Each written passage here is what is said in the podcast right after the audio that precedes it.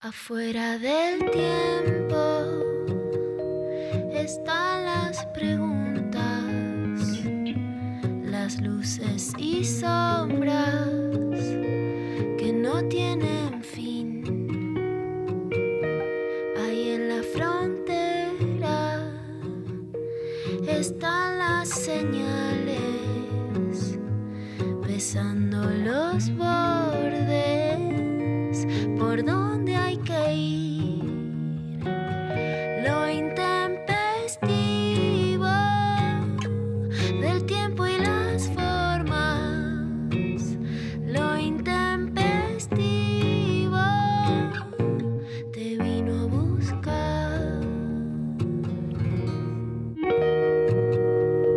pensando en la consigna de hoy y cada tanto este, aparece un programa donde volvemos a charlar cuestiones de historia que nos encantan a Luciana, a María y a mí, ¿no?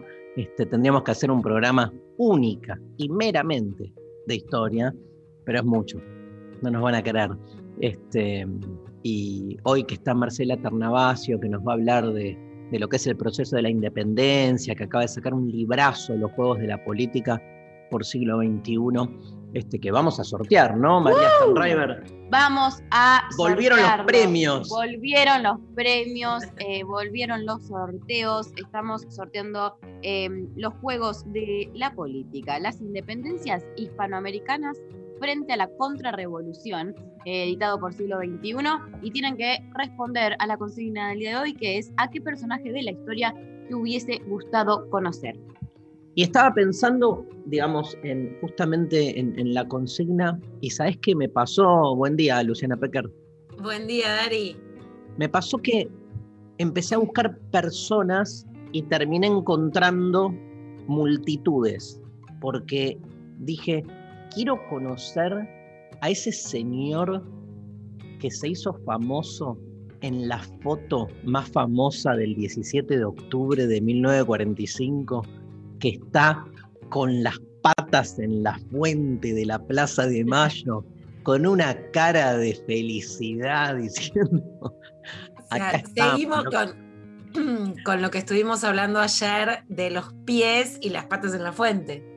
Me encanta, me encanta. Yo no estuve justo este, en, en esa parte, pero este, sí, sí, porque además las patas en la, en la fuente, digamos, es tan, digamos, reivindicatorio, básicamente, ¿no? Como, como gesto histórico y que sí al día de hoy. Este, yo creo que este, hay muchísima gente todavía excluida en términos globales, eh, incluso, este, que el, el gesto de la pata en la fuente me parece que es un gesto de, de, de apropiación de, de- de derechos, ¿no? De, tanta gente excluida.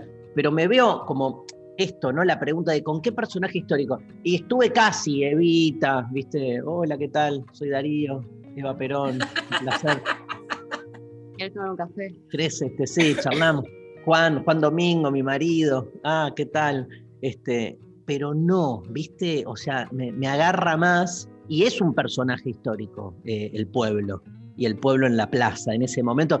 Pero además, es- este chabón eh, eh, se hizo famoso en la foto, es como, Claro. como la nenita esta famosa, la vietnamita, ¿viste la foto esa? Que cada tanto Clarín, eh, lo- los, los grandes diarios te sacan la noticia típica de esa De narrativa, hoy. La típica narrativa periodística esa, ¿no? Que es cómo está hoy la nena de la foto o el que metió el gol o no sé qué. Em, pero nada, pensaba eso. ¿Vos, María? Em, yo como que también obvio pensé Evita, eh, y después dije, ¿y qué pasa con como algo muy, eh, em, no ajeno, pero como más lejano? Y pensé como, no sé, la Rusia de la revolución, como momentos así, no tan lejano al final, no, pero digo, como lejano en el sentido de, Del país. del país y la cultura y como, como que dije, no sé, Trotsky, después dije, bueno, quizás menos, porque Trotsky No, pero la hay- que rompió toda, pero digo, Che, María, te presento, León. ¿Qué haces? Trotsky, un gusto. Todos los ahí León que homenajean a León. Todos los León que homenajean a León. en las barricadas, ¿viste? Ahí. Algo de eh, algún personaje así. Ahí pasa Vladimir. ¡Eh! ¡Lenin! ¿Qué hace? También. Y de repente te dicen, mirá, ahí está José. No, Stalin. Stalin. Y vos, Joseph, Joseph, em, estar como en uno de esos trenes que se tomó. saludalo igual, Stalin. Si es el pre, o sea, es- es- eh, depende el de qué año. El en la previa joven. sí, en la previa sí, en el El after no. joven creo que, le- que, que- que podemos eh, estar con él. Em, ¿Qué tren? Como viste uno de esos trenes en los que Lenin o. Trotsky, no sé cuál, se Ah. escapaba o se te iba. no- ah, hubo un tren en un momento, yo algo estudié. Sí. No Y me acuerdo. Todos amábamos a los perros. A ver si lo estoy diciendo mal. Pará. Están El- esos. El Los libro trenes que después escapa Trotsky. es. Ah, bueno, ¿eh? trenes. Ahí va, ahí va. Ay, Eh, la imagen me vino del libro a mí también. Pecker, Bueno, a Evita me hubiera gustado una entrevista. Tipo, por sobre todo. Hola. Sí, soy Luciana Pecker, vengo de un diario independiente. Te quiero hacer una entrevista. Sí, completamente. Mi mayor sueño de entrevista es una persona histórica, pero que está viva, que es Angela Davis. ¿No? Que realmente es. Diana Mafia compartió un almuerzo con ella, Marta Dillon la conoce, yo no, pero la leí de adolescente mucho y realmente es como la feminista afro la que quisiera conocer y entrevistar, claramente. Eh, Si existiera, ¿eh? si existiera todavía el programa Sorpresa y Media, te haríamos como, le pediríamos a Julián Wade que arme la entrevista. Bueno, Evangeli- vos me, Evangelina vos me se ríe. regalaste, me regalaste una sorpresa y media este año. Cómo te aman los colombianos me ha dado muchas alegrías este año. Ah, tenés razón. Evangelina se ríe porque somos de los pocos que conocemos o que nos emocionamos. con Esa su- generación, claro. Obvio.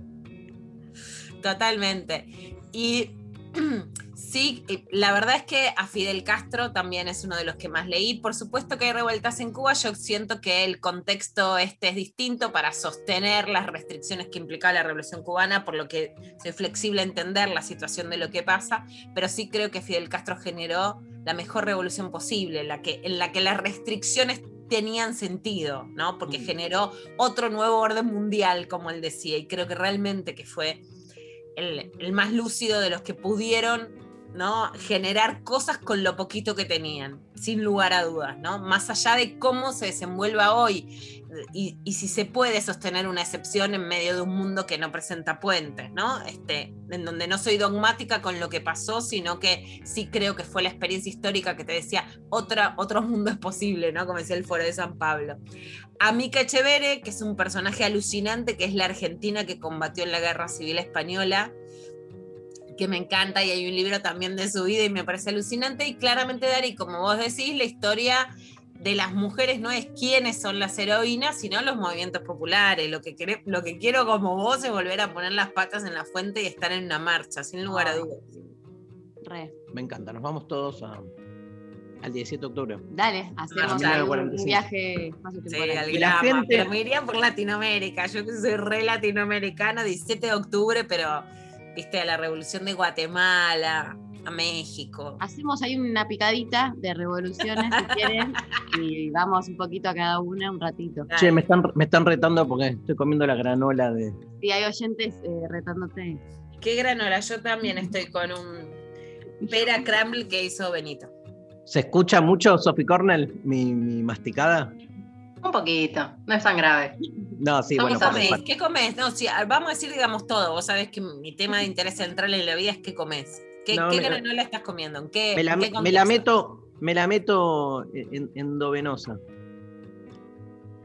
¿Qué? Pero con yogur, con leche. Con yogur, con todo, derecho, derecho a la avena. ¡Zuc!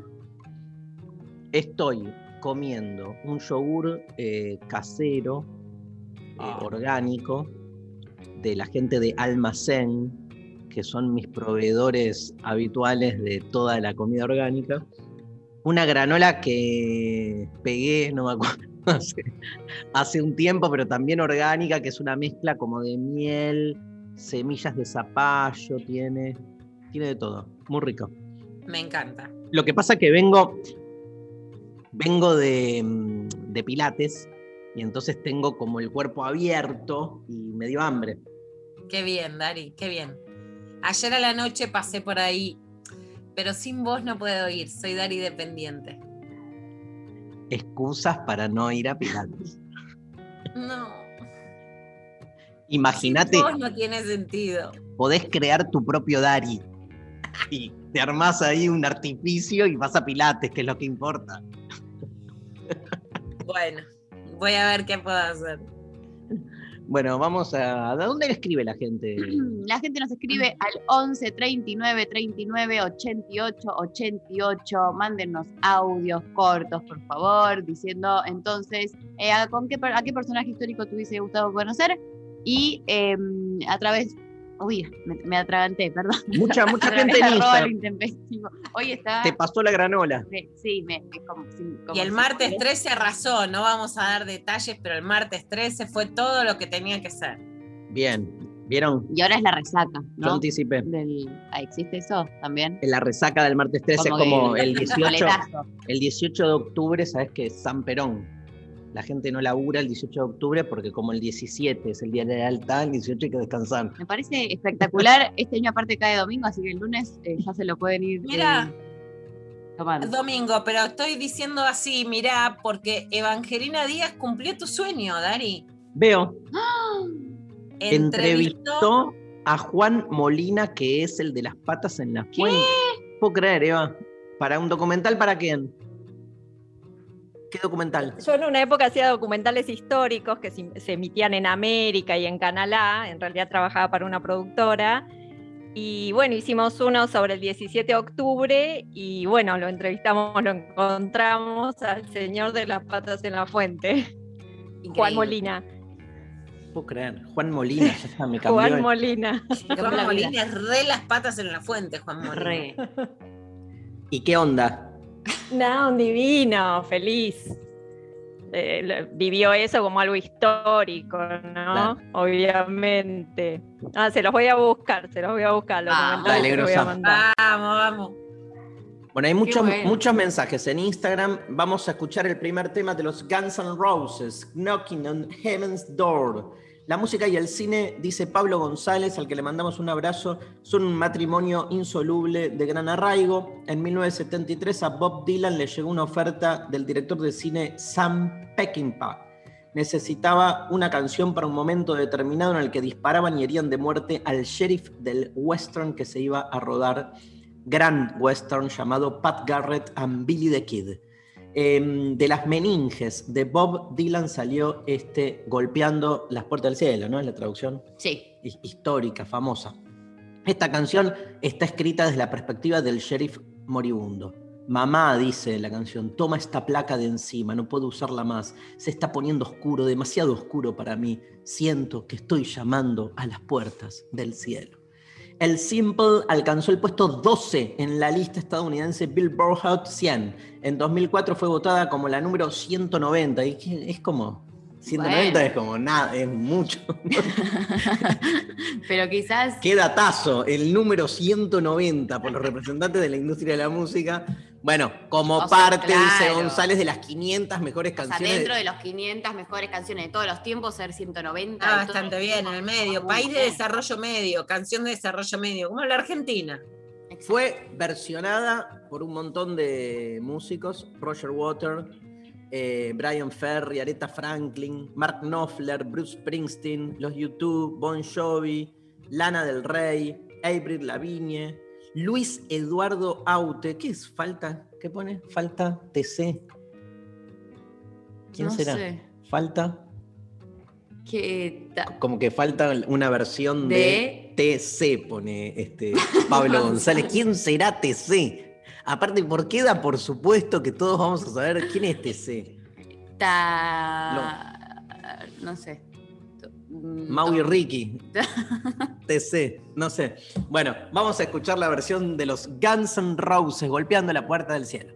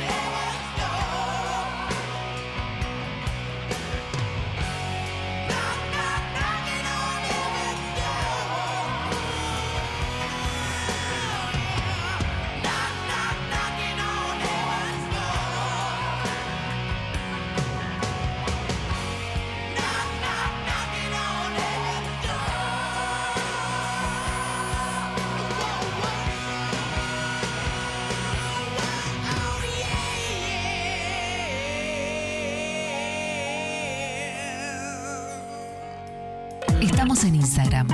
Nacional Rock 937. Estamos escuchando a Cero Kill, Benito Cerati. Hola, sí, aquí. Si es sábado, ay, joda. Encienden los parlantes. Deja que se quejen los vecinos. En mi caso, pero cuando yo era muy pibito, escuchaba mucho The Doors, por ejemplo, mucho house ambiental, ¿viste? Me acuerdo de mi viejo escuchando I'm Afraid of Americans, que es, bueno, Bowie con Trent Reznor. Y es el día de hoy que Bowie y Trent Reznor para mí son los dos más grosos. Enciendan los parlantes. Sábados de 20 a 22. Con Cucho Parisi y el francés de los decadentes. En tu casa, ¿cómo te podías revelar de la música que escuchaban ahí, no? Pero sí era todo increíble, imagínate, yo tenía a David Bowie. Por 937 Nacional Rock. Hace la tuya. Tomás Fonsi, actor. Cuando hablamos, cuando nos reímos, cuando estornudamos o cuando tosemos, nuestro cuerpo lanza al aire pequeñas partículas totalmente invisibles. Los expertos las llaman aerosoles, como las del desodorante o el repelente de insectos. En esos aerosoles viaja el coronavirus. Los usa como vehículo para ir de una persona a otra. Si tu casa o tu lugar de trabajo están ventilados de forma cruzada, con más de una ventana y puertas abiertas, si el aire circula por todos los ambientes, los aerosoles se dispersan, pierden fuerza y baja el riesgo de transmisión del virus. Por eso, deja siempre abiertas las ventanas, por lo menos 5 centímetros, aunque haga un poco más de frío. Que a la segunda ola se la lleve el viento. Seguí cuidándote. Radio y Televisión Argentina, TELAM, Contenidos Públicos, Sociedad del Estado, Secretaría de Medios y Comunicación Pública. Argentina Unida, Argentina Presidencia. Los miércoles a las 20, Nica Vida. Ivana Sherman y el área de género le dan voz al feminismo y a las disidencias. Nica Vida, miércoles de 20 a 21 por 937 Nacional Rock. Hace la tuya. Mensajes Al 11 39 39 88 88. Hoy es 14 de julio, día se cumplen creo que 232 años de la Revolución Francesa, con lo Ah. cual otro Re, re momento histórico estar ahí en la toma de la Bastilla, rompiendo todo. Rompiendo, el mayo francés, ¿no? También, rompiendo todo. O ir, a, o ir a París dos semanas a tomar café. Ah, También. a Fue muy lindo por- porque hoy yo fui a Francia hace dos años, en el 2019, y conocí la Bastilla, conocí todo con un grupo de 10 periodistas de toda América Latina. Y hoy empezó Estela Ruiz Díaz de Paraguay a saludarnos y nos hablamos de Perú, Venezuela, como bueno, ya la Francia es nuestra, ¿viste? De la latina, Claro. basta. Bueno, ¿qué, ¿qué dice la gente, María? eh, por WhatsApp nos mandan, hola, a mí me gustaría conocer a dos personajes. El primero, Judas antes de entregar a Jesús. Así le digo que la lía más si lo deja vivir. Y a Marx para saber si su postura filosófica era algo genuino o puro verso. Bueno, yo le hago mi devolución.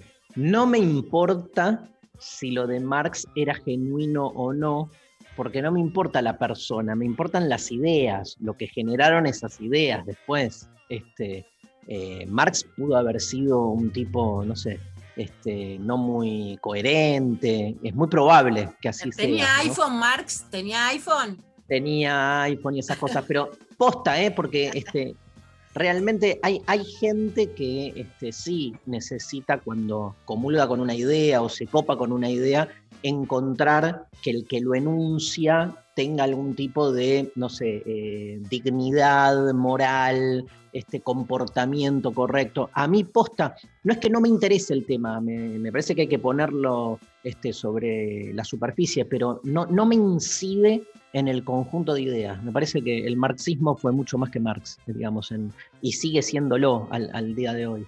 Este, y lo de Judas me parece fascinante, fascinante. Igual, si Judas no traicionaba a Jesús y Jesús no moría en la cruz, no habría cristianismo, ¿no?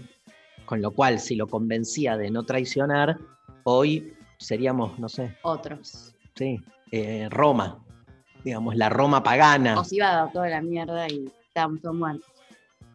Bien. Más mensajes. No somos la, la pregunta es, ¿no somos la Roma pagana? No, no, no.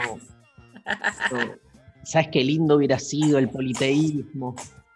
Para mí el monoteísmo como matriz de pensamiento es de lo más dañino. La idea de que todo se reduce a uno, ¿viste? En eso, Lula, de... es- La es como- monogamia creída. Claro, exacto. Porque es todo anti, antidiferencia, porque todo, en definitiva, la verdad parecería tener que ser una, ¿no? Esta idea de lo uno es muy de- del Dios único, que tiene como su implicancia en todo el resto de las actividades. Por Instagram, Adrián dice, estoy entre Marx, Lenin y Belgrano, pero me quedo con Manuel porque solo hablo castellano. es buena. Muy buena esa. Es buena, no la estábamos pensando. Claro, te lo cruzás. Lenin igual, calculo que hablaba, Algo sí.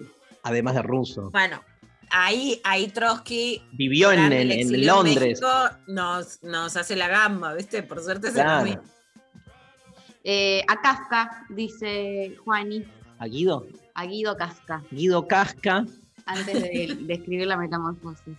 Escúchame, este, mm, de nuevo, qué interesante. Bueno, se sabe de la vida de Franz Kafka bastante, pero, digamos, no se imaginen que conocerlo a Kafka es conocer a Gregorio Samsa convertido en cucaracha, porque si no, digamos, confundimos al, al autor con la obra. Igual estaría bueno conocer a los personajes, ¿no? Tipo, imagínate estar ahí en la habitación de Gregorio Samsa y charlando, tipo, intentando comunicarte porque vos sabés que ese insecto gigante es, es alguien. Claro. Entonces le haces señas, tipo, Eh, eh, vení, eh, voló. ¿tenés hambre? Eh, eh. Eh, tenés que ir a laburar. La granola. Eh, Alche, dice Julie. eh, después preguntan acá, ¿el Diego cuenta como personaje de la historia? Sí, sí, Eh, sí, sí. Así que bueno. el Pero es muy reciente, lo podrías haber conocido. Claro. El- igual cuenta. Mar dice, todavía estoy a tiempo de conocer a Cristina Kirchner. La Sí. elige a ella. Eh, Sophie Cornell respondió la consigna. Mira, pero como una oyente más. Sí, como una gente más. Eh, y dice, Salvadora Medina On, Onrubia, ¿cómo se pronuncia? Onrubia. Y William Onrubia. Shakespeare.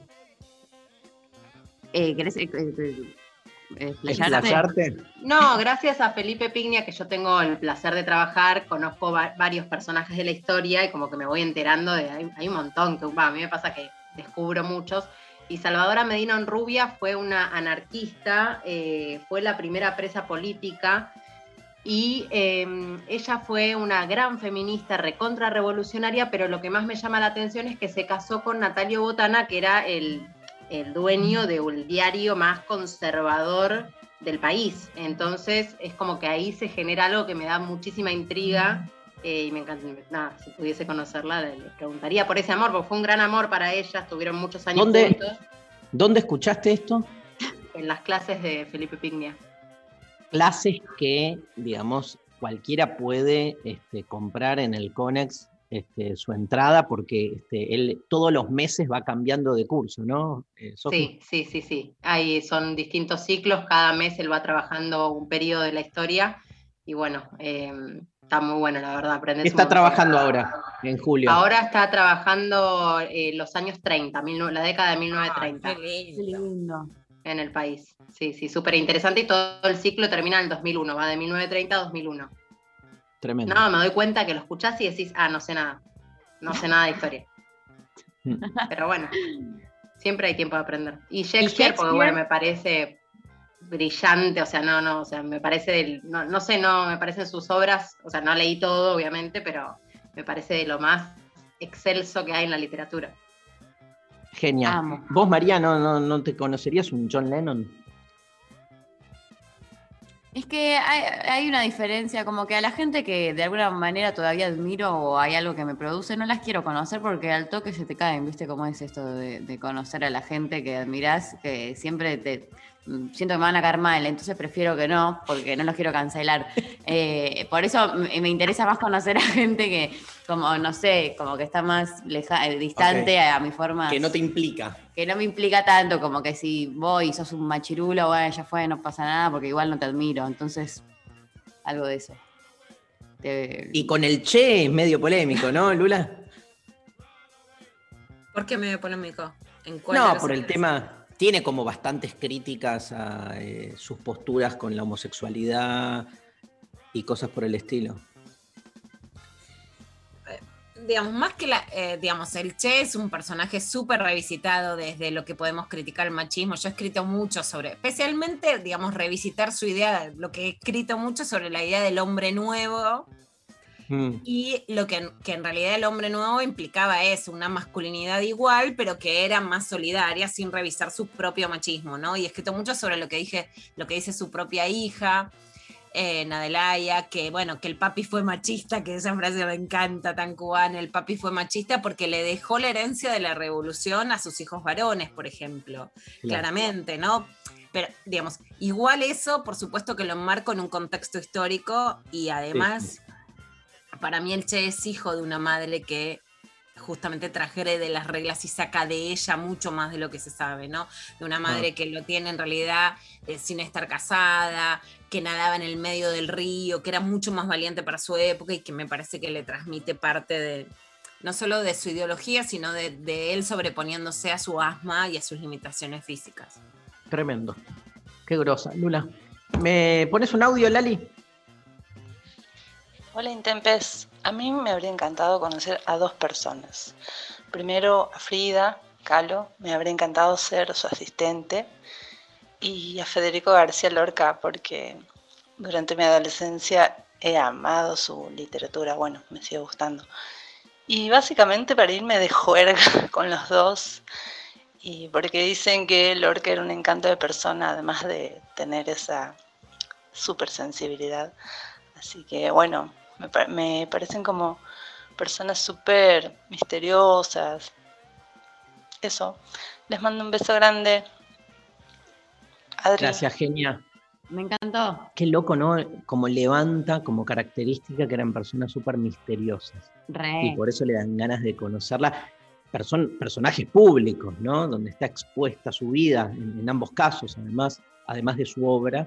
Y sin embargo, queda como una sensación de un misterio que es lo que atrae a, a querer conocer a ambos. Me hizo acordar, ¿te acordás? Eh, ¿Viste la peli mm, Medianoche en París? Sí. Es una peli re de con Re viajar al pasado y conocer a tus, ¿no? Como ¿A quién conocía? A, a escritores, a Hemingway, Hemingway. a, mm, Sí, no me acuerdo, un par más, sí. eh, a Dalí. Sí, a desaparecer Dalí. Dalí. Tenés razón. Eso sería un bombazo. Re, Estaría re. buenísimo. Nos lees un poco más de mensajes, María Stanriver. Mucha gente opinando hoy que quiere el libro, Los Sí. Juegos de la Política, para entender un poco más el proceso de independencia de nuestra nación. Hola, Intempes. A mí me hubiera gustado conocer a Cortázar, aunque seguramente me hubiera enamorado y después se me hubiera roto el corazón inevitablemente. Bueno. Enamorarse es que se rompa el corazón. Enamorarse de un machurulo es que te lo busquen romper. Cortázar era machirulo. Sí. Sí. En, en vida y obra, vos, ¿cómo es eso?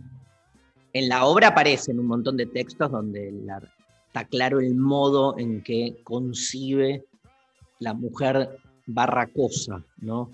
Este, pero en la vida no sé mucho. Yo creo que, a ver, por ponértelo en términos históricos, en la vida, que tenía un gran amor compañero en- de su última mujer, con la que va a Nicaragua, donde emprende su proceso de creación más comprometida en lo político, etcétera. Digamos, no, no se podría decir que no en visto en términos de hoy, pero sí en ese, en ese tipo de amor compañero mucho más setentista, que para mí en términos concretos es menos machista que lo que pasa hoy. O sea, hoy ha habido un retroceso de los sectores culturales. O sea, Claro. al sacarles el poder de yo soy el que escribe, vos sos la maga, ¿no? Vos sos la que me ilumina, pero tiene que ser etérea. Lo, la- digamos, los varones como, como, digamos, la continuidad de varones con intereses culturales han sido más machistas que la generación Cortázar, por decirlo así. Entonces, para mí en su vida era mucho menos que ahora porque creían en una mujer compañera. En términos de hoy, eso sería un progreso. Hoy hay un retroceso. En Claro. términos de obra, para mí sí enmarca lo que creía la izquierda y la cultura latinoamericana. Por supuesto, me encanta, rescato miles de cosas, me gusta, todo, pero enmarca, bueno, nosotros somos los que pensamos y ustedes son las que nos iluminan y desaparecen. Perfecto. Más mensajes. Más mensajes. Hola Intempes. Rosa Luxemburgo, El Che, Fidel, Lenin, Marx. Hay que leerlos en clave y entender el contexto en el que estaban. No debemos juzgarlos con los valores y premisas del 2021. Aguante la revolución y la autodeterminación de los pueblos. Totalmente. A full. Eh, ¿Y Fidel no era machirulo? Bueno, No lo sé. Fidel, tuvo muchísimo más eh, reservas sobre su vida privada que los demás, que bueno, que No se sabe. Sí, era mucho más hermético, que no quiere decir que eso estuviera bueno, porque era como mantener en la sombra. Claro, ¿no? claro. A que, digamos, eso no, no es, no es necesariamente, digamos, la idea de la separación de la vida privada. Pero aún ese proceso al que vos te referías, yo lo viví muy de cerca, Dari. Eh, sí, eh, lo que está claro es que fueron homofóbicos y que tuvieron un régimen especial de servicio militar, que es a lo que se alude siempre sobre Cuba para homosexuales, pero que tuvieron un progreso tremendo mucho antes, además de los progresos. Cuando decimos no lo podemos mirar del siglo XXI, Cuba tiene un proceso homofóbico y se arrepiente hace 50 años, o sea, hace 30 años. Entonces, eh, sí, lo mejor de la revolución cubana, que no quiere decir que eso se pueda sostener hoy en día en este contexto, digo en relación a lo que está pasando en Cuba, es que se supo criticar y supo progresar. Y esa fue también una gesta de, de Fidel Castro, pues si no, sí es leer un proceso estático, ¿no? Total. En Cortázar lo que pasa es que está mucho más expuesto en su obra, ¿no? Ahí sí, me parece.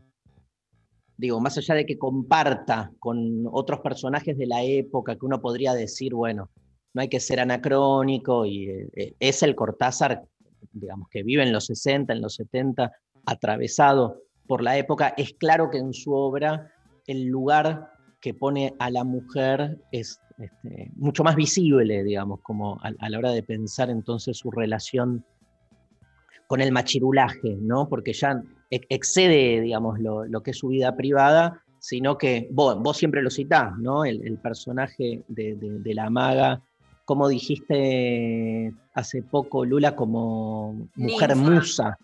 Como Claro. musa, como ninfa, ¿no?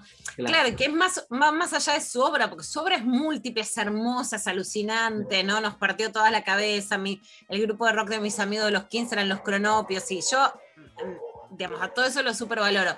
Pero se usa mucho en el machirulaje progre y de izquierda la idea Cortázar de lo que es una mujer. Y ni siquiera es lo que después Cortázar hacía con su vida, porque tenía una compañera de vida hasta, hasta sus últimos, hasta su último, digamos, hasta el último tiempo, a la que quiso mucho, etcétera, que no es lo que hacen los varones hoy, pero espadean con la cultura Cortázar como que tenés que ser ese ideal etéreo. Él después creía en un amor compañero que era mucho Obvio. mejor al, por lo menos a los paradigmas de amor de hoy en día. ¿Me pones otro audio, querida Lali? Acá desde la obra escondida. No sé de la historia a quién, a quién. Así que voy a elegir a, a Darío. Me gustaría haber estado en, en los primeros años de las clases de Darío. Ser como uno de sus alumnos. No sé. Ah, tengo un montón de alumnos, de alumnas que fueron, digamos, a lo que les di clase hace 20, 25 años y que me sigo viendo, este, con quien sigo teniendo relación, nada. Hermoso. Yo si pudiese recuperar un tiempo histórico sería ese, cuando tenía 25, 26, empezaba a dar clase. Había una frescura ahí. Yo realmente creía que dando una clase, nada, cambiaba el mundo. Lo que le ponía, era una cosa increíble. Bueno, vamos a escuchar un poco de música. ¿Les parece cómo no pasa nada en el mundo, no? Pecker, la clavada viene muy, muy flaca. Muy- Como yo, ¿viste? Aguante las extra large. Bueno, querida Lali, nos vamos escuchando. Esperá que me perdí acá con. Acá estoy. Nos vamos escuchando este tema de los Talking Heads en una versión que hacen Los Cien Fuegos, ¿sí? Se llama Una vez en la vida. Participa el Chango Spasiuk. ¿La tenés, Lali? Vamos con 100 Fuegos, Una vez en la vida, cover de los Talking Heads en Lo Intempestivo.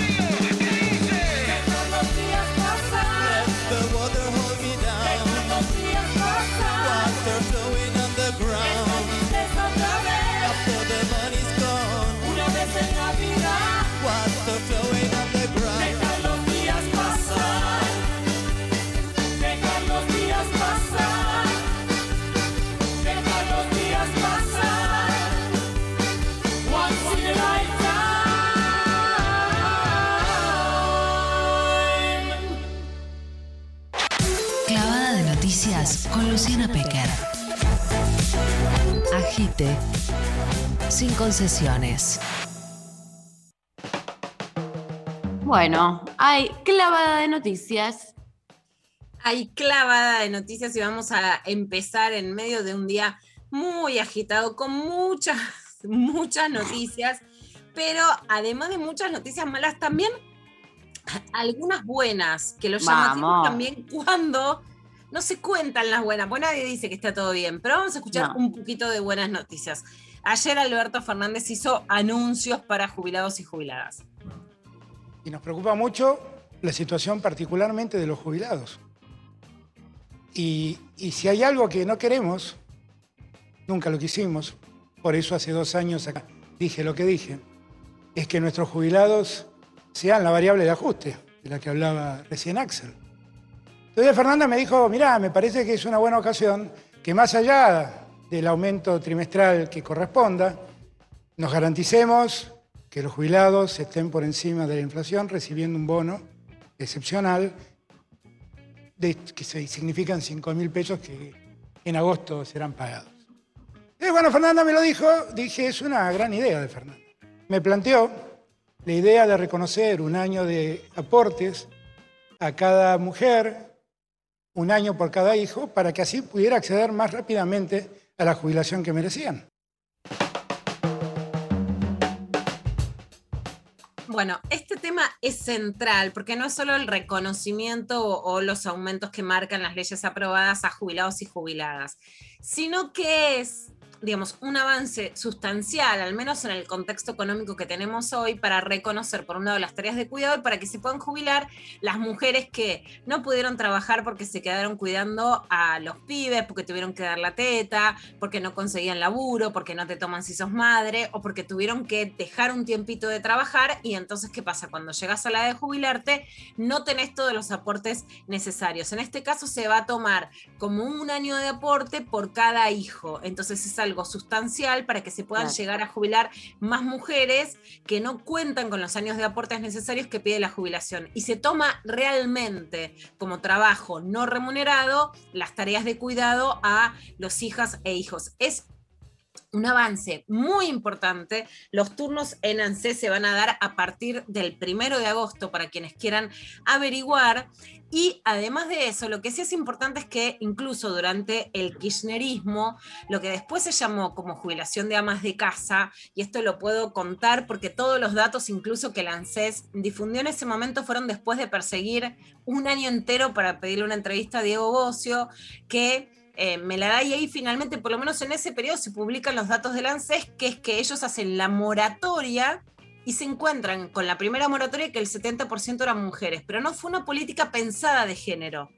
Porque en esa gestión faltó sí la perspectiva de género en lo económico, pero se encuentran con que finalmente las que más pedían la moratoria eran las que no habían podido completar aportes porque eran lo que se llamaba amas de casa o que habían hecho trabajo no remunerado. Después sube en la segunda moratoria al 83% y ahora se están haciendo políticas económicas específicas ya con perspectiva de género, que es muy importante. Si me preguntas, Mari, los mayores avances de la gestión de Alberto Fernández sin duda son en relación al género, por supuesto la aprobación del aborto legal, la aprobación del cupo laboral trans, pero el mayor avance conceptual es el cruce entre economía y género. La desgracia, por supuesto, es que estamos en pandemia, que se, cuesta que se cuenta con menos presupuesto y que estamos en un momento de retroceso económico. Entonces, probablemente es menos palpable, pero sí hay un cruce de políticas públicas, economía y género que es muy interesante y superador de lo que se pudo hacer antes. Vamos a escuchar en este sentido la titular de la ANSES, Fernanda Raberta. Creemos que la Argentina se merece reconocer la tarea de cada mujer que dedica tiempo al cuidado de sus hijos y de sus hijas. Lo creemos de verdad. Porque creemos creemos que el trabajo se presenta desigual para varones y mujeres en la Argentina. También creemos que se presenta desigual la tarea que hacemos en la casa. Bueno, las mujeres conseguimos menos trabajo, las mujeres trabajamos más en nuestra casa, pero además las mujeres que, que trabajamos afuera de nuestra casa también dedicamos tiempo dentro de nuestra casa. Incluso muchas mujeres hasta dejamos de trabajar un tiempito para ver crecer a nuestros hijos en los primeros años de vida. Bueno, eso tiene que ser reconocido.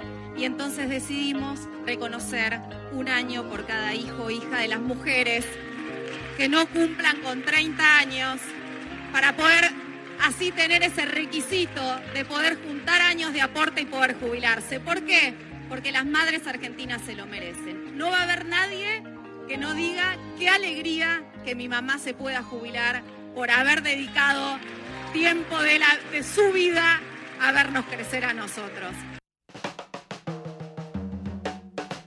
Bueno, es interesante porque cuando dice no va a haber nadie, lo que en realidad está diciendo es que no podría haber oposición frente a una medida así.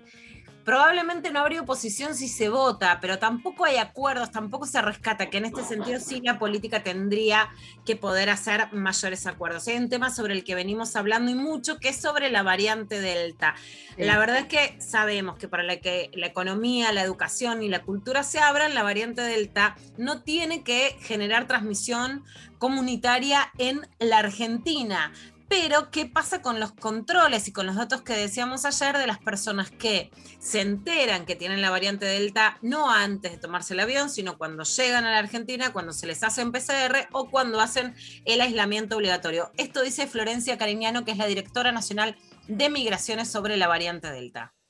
Eso nos ayudó el portero, estuvimos tocando un rato el, el timbre, no atendió, llamamos por teléfono al celular que también había dejado esta misma persona en la declaración jurada, que tengamos en cuenta que es una declaración jurada donde uno tiene que aportar los datos verídicos, tampoco atendió y en ese caso lo que nosotros hacemos entonces es elevarle eh, un acta al juez federal eh, donde decimos que la constatación de domicilio no se pudo dar porque la persona no se encontraba en ese momento en el domicilio. Luego nos enteramos que era una de las personas que eh, tiene o tuvo la variante Delta, que no fue detectada en el aeropuerto, porque tengamos en cuenta que hay muchas de estas personas, eh, tres creo que fueron detectadas al llegar a Ezeiza, eh, en el antígeno les dio positivo. el resto de las en la personas- cuarentena. Sí, el resto de las personas desarrollaron síntomas a los 3-4 días después de llegar. Claro. Este fue el caso de una de estas personas. Yo creo que es fundamental en este caso controlar, es fundamental, no solamente por las personas que estamos acá adentro, sino porque esta persona, seguramente con la primera persona que se juntó fue con sus padres, con sus amigos, y nosotros tenemos que justamente hacerle entender a la sociedad que tenemos que cuidarlos a todos, a la persona que llegó, pero sobre todo a todas las personas que, que se juntan con esa persona que, que incumple.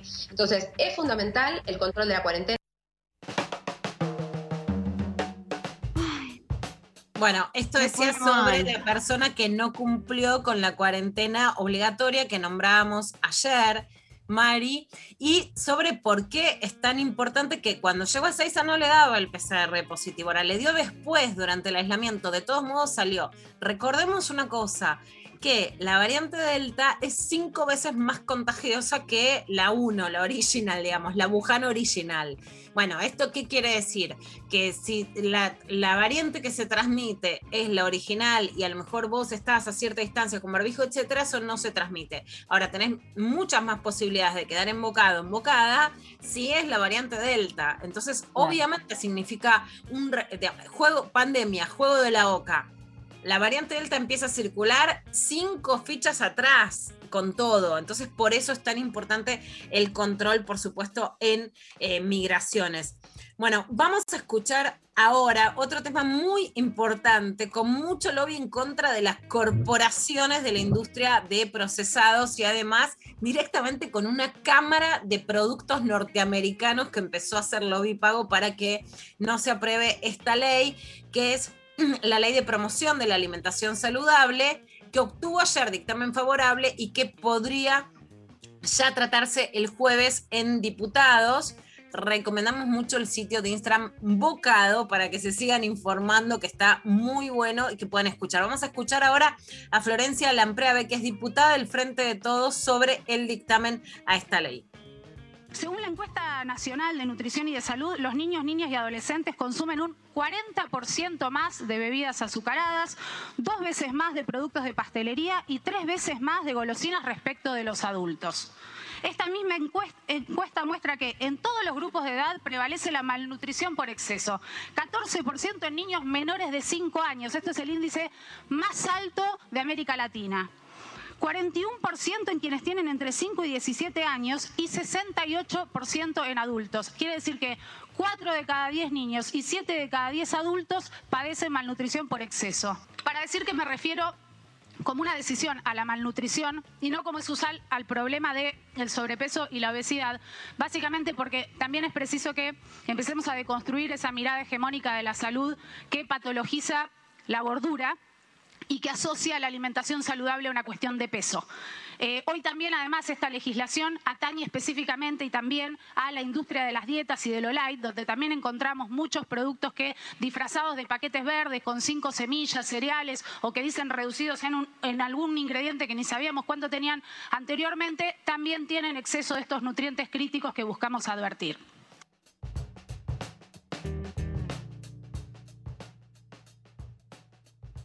Que no avance el lobby, que se conozca más y que también se pueda difundir por qué es tan importante poner las etiquetas de advertencia. Por lo menos si lo vas a comer, que sepas qué estás comiendo. No es lo mismo tampoco la industria de los procesados que cocinar en tu casa, que darte un gusto, que comprarle también a cocineras, almacenes, a distribuidoras que son orgánicas, caseras, etcétera, que las multinacionales o las nacionales que hacen este tipo de procesados de manera totalmente engañosa y con mucha publicidad paga de marketing, de paquetes, etcétera, de distribución, etcétera, para que sean más consumidos sin saber ni siquiera lo que te estás llevando a la boca.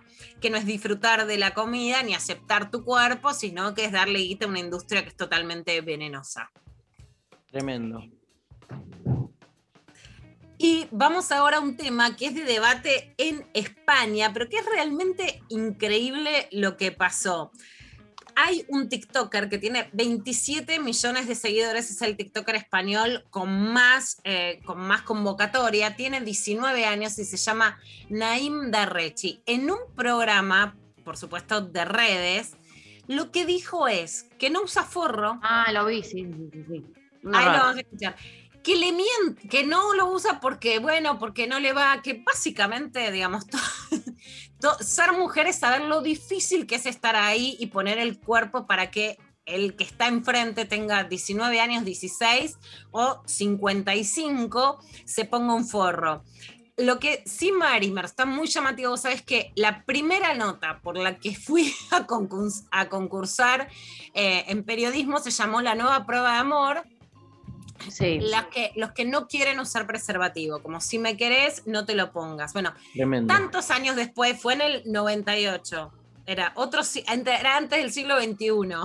Bueno, tantos siglos después, tantos siglos después, dos siglos después, viste que un siglo después, 30 años después, viene un pendejo y te dice, no, yo no me pongo forro y les digo que no, porque además les, No, no. les- porque además yo creo que como nunca dejé a ninguna embarazada, soy estéril. Bueno, educación sexual, uno, en general, las pibas también les pasa. No es tan fácil embarazarse. Entonces, ¿Quién dijo, perdón, casos- ¿quién, quién dijo esto? Un TikToker no- español Un TikToker en el Estaba- subió un posteo. estaba hablando con En una entrevista. en una entrevista Ok. y eh, llegan en un momento a hablar de esto que ahora Pero hablamos de un posteo que vieron millones de no, no, que personas. circuló por todos lados, Claro, eh, eh, eh, Claro, que en. España ahora tiene mucha difusión, de hecho, también, digamos, hay mucha difusión, mucha contra, mucha contradiscurso en relación a esto, e incluso interviene Irene Montero, la ministra de Mujeres e Igualdad, para decir claramente que no usar preservativo es un delito, forma parte de la violencia sexual. Pero para no dar más vuelta, lo vamos a escuchar, así sabemos del- de lo que pasa con el forro. Eh, me cuesta mucho con... Con condón, ok. Sí, entonces nunca lo utilizo, pero hasta que un día dije, tío, es raro que no haya dejado embarazada ninguna así, tantos años, así que voy a empezar a acabar dentro siempre, sin, sin, sin ningún tipo de, de problema. Pero, pero, pero. Y nunca, y nunca ha pasado nada. Pero cuando acabas dentro, ellas no te dicen nada, en plan, hey, bro. ah, Sí, pero... Pero bueno, yo les digo que tranquilas que soy estéril. ¿Cómo que pero bueno, tío, qué tío? Es verdad. Tú tranquila que yo, yo me he operado para no tener hijos. Bueno. Ay, pero es, me saca, o sea, un nivel, de, o sea, de adentro cosas que yo eh, no sabía que tenía, como sentimientos que me hacen como preocuparme. Asesinó. Sí, como violentos, que no están buenos, pero em, bueno, nada, repudiadísimo La por todos risita, lados. ¿no? y La claro, la risa estallándose los dos, como cagándose de risa, como, y, y el otro que le dice, y la mina no te dice nada, y bueno, pero eh, eh, No, que es fundamental. El otro se llama Mosto Papi. Se llama Mosto Papi. Se empieza a reír porque realmente era fuerte. Y, a- y sí, Irene Montero dijo que va a denunciar ante una fiscalía por abuso sexual, para, para entender el nivel de, digamos, de Pero no repercusión. entendí en, el, en lo que el tipo, por ahí falta una parte. O sea, ¿cómo llega a garchar sin forro? O sea, no falta una parte porque él no lo, no lo, no lo está No lo cuenta. contando. Lo que está diciendo Dari, lo que se escucha, digamos, eso no lo sabemos. En las relaciones sexuales puede ser que te digan, dale, déjame, la, pon- de- la pongo un poquito, no pasa nada. Pero lo que sí está diciendo es que él les dice que es estéril. Sí, sí. Uno, claro. porque se hizo una vasectomía en términos argentinos, vamos a miente además Claro. que acaba adentro, porque además a los 19 años dice, después de tantos años, ponele que la iniciación sexual fue a los 13, vamos a decir a los 13, a los 14, toma 5 años de su adolescencia para creer que ninguna se va a quedar embarazada. Bueno, hasta, no sé, hasta la, la escuela religiosa hace 30 años te decía que no creas eso, que no es que tenés que confiar en que sos estéril porque no te quedaste embarazada antes, ni a un tipo porque no dejó a otra. Segundo, la vasectomía es un método que además en la Argentina está creciendo, debería crecer más, que están tomando muchos varones, en general no a esa edad, sino cuando ya tuvieron hijos y no quieren tener, o varones que dicen yo no quiero tener nunca. Y de hecho se tiene que difundir más, porque es un derecho de los varones y es una forma de socializar el cuidado frente a la anticoncepción. Pero él miente y le sacaba dentro, porque no le importa. No, está claro. dice. Pero digo, además debe haber mentido antes, porque este, si ya de por sí coge sin forro, O sea, es- debe ser doble o, o- o un- una generación de alguna situación violenta previa, digo, para llegar a eso. Tremendo todo eso. ¿Y? También, y por supuesto, Dari, que aunque no te quedes embarazada, además, ni siquiera es que acaba afuera, o sea, estamos previo a la, a la idea eclesiástica No, de un horror. Y el, gordo, pero te acaba afuera, es, te acaba adentro. Pero además, por supuesto, siguen existiendo el VIH, la sífilis y otras enfermedades, el HPV, otras enfermedades de transmisión sexual, que lo único que sirve es el forro. O sea, es un poco un emblema de una generación que viene hacer una apología de un ¿Qué- retroceso. ¿Qué pasó en términos de opinión pública? O sea, Hicieron mierda. o hubo, hubo gente que lo bancó, ¿no? Yo no vi, pero también digo, bueno, sabemos que en las redes uno eh, también lee cosas, eh, pero no, hay muy, Sí. hay, hay, hay, yo no vi ninguno y, o A sea, no favor. vi a nadie a favor, Y el- pero sí es preocupante esto de que, que, que este tipo de personajes que siguen muchísimos pendejos, o sea, como que estamos hablando de alguien que no es Sí, un... pregna, ¿no? Es como que que pregna. hoy hay miles y miles y miles de adolescentes que tienen de referentes a este tipo de pibes y que los escuchan cagarse de risa de eso. Tremendo. ¿Y qué pasó con el, el otro? ¿Dijo algo? El, el al otro se lo veía como que le decía, bueno, le preguntó que no te dicen nada, las, como que se not, yo noté que el otro se dio cuenta que lo No, digo, si después se sabe si el tipo dijo Sí, algo. después, Dari, lo que pasó interesante, que ahora lo vamos a escuchar, es que Ibai, ustedes lo deben conocer más que yo, que es este gamer que Gustavo López dice, ¿por qué le dan ponerle el Kun Agüero entrevista a Ibai y no a, y no a los periodistas deportivos clásicos? Viste que estaba espantado. Saltó a criticarlo y a criticar incluso que el TikToker haya puesto al aire este pedazo de la entrevista. Mira lo que decía Ibai. Una barbaridad que, sinceramente, es difícil de olvidar y de perdonar porque él mismo lo ha permitido y no comprendo cómo ha llegado a ese punto porque yo conociendo a Mosto eh, sé, o sea, sé 100% que él no está de acuerdo con eso. Y de hecho la primera reacción se le ve como incómodo pero después la, pu- o sea, la liada es que se ríe y lo sube. Eso no me lo puedo creer. Eso no me lo puedo creer. ¿cómo puede estar eso subido tío? no me lo puedo creer. Con lo que acaba de decir tío no me lo puedo creer o sea, no me lo puedo creer. Y le dije, Mosto, de verdad, no me lo puedo creer que hayas hecho eso, tío. ¿Cómo, cómo, cómo es posible que esto esté... O sea, ¿cómo es posible que has permitido esto, tío? O sea, me da igual que si él dice eso, tú, tú evidentemente no controlas lo que la otra persona dice. Como yo no controlo lo que dice Mosto Papi, que es una persona con la que he colaborado. Pero cuando ves que ha dicho eso, tío, dejas de subir el vídeo. O sea, dices, tío, no quiero colaborar contigo. ¿Qué cojones estás diciendo? Y aunque lo digan broma, es un tema con el que no se puede bromear, tío. Que lo que había pasado ahí. Acabamos de entender por qué le damos este, ¿no? Eh, entrevistas a Ibai. Exacto. Acabo de entender por qué Ibai sí, Gustavo López no. Sí, no, no digo nada de Gustavo López, pero sí de Ibai, No, me parece pero- que. Pero está- vamos, es como. Me parece que son diferencias, Dari, y también está bueno cuando los varones dicen, pu- pueden decir esto no.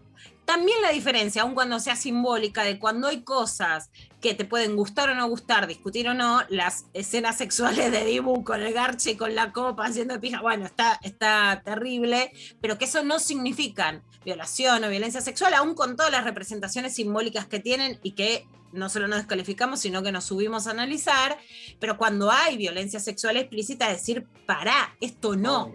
No, incluso el- el- el que le hizo la entrevista, si fue como tomado de improviso, que los que hacemos radio, medios en vivo, sabemos que a veces te puede pasar. pasar. Tuviste la segunda oportunidad para bajarte y no te bajaste. Digo, eso, Eso es lo que dice Ibai, como Claro. para que subiste el video, como que tener la posibilidad de, de no, de no dejarlo, de no dejar el registro, eh, y sin embargo, bueno, hay ahí algo que, que, que- que él le cuestiona, que es, dale, Total. capo, o sea... Total, porque además la risa te puede pasar. A veces uno cuando escucha una barbaridad se ríe porque no sabe cómo procesarla. Y el vivo es el vivo, yo en eso soy comprensiva. Pero sí hay esta idea de, bueno, la, la incorrección política ahora por derecha es a ver cuánta barbaridad digo. Y la verdad es que decir esto es peligroso. Entonces, bueno, ahí hay un no.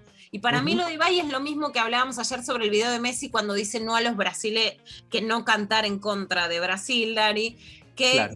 no tiene que ver con ser correctos, con que no se puede decir nada, o con- cuando la línea es muy clara, ¿no? Porque no es lo mismo una representación sexual simbólica que decir que violaste a alguien que la puede dejar embarazada o enfermar de algo sin que ella sepa. Esa es una línea clara, ¿no? De violencia sexual. Bueno, cuando la línea es clara y los varones quieren decir con esto no, dicen que esto no. Entonces es como, sí se puede decir no. Cuando quieren se puede decir no.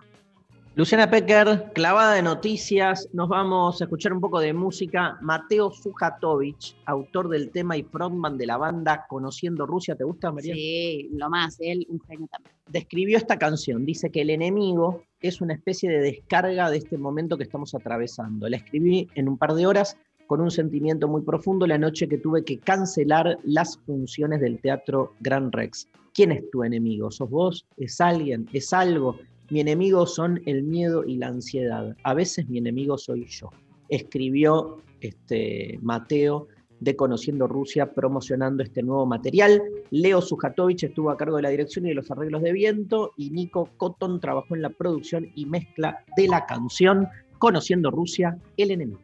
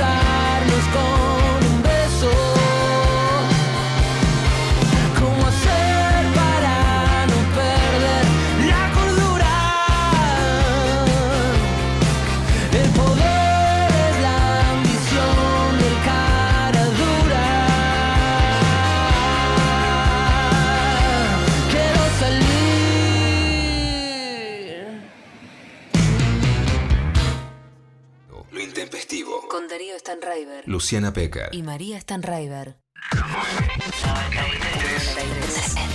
7. 937. Nacional Rock. Los vinilos vuelven a sonar.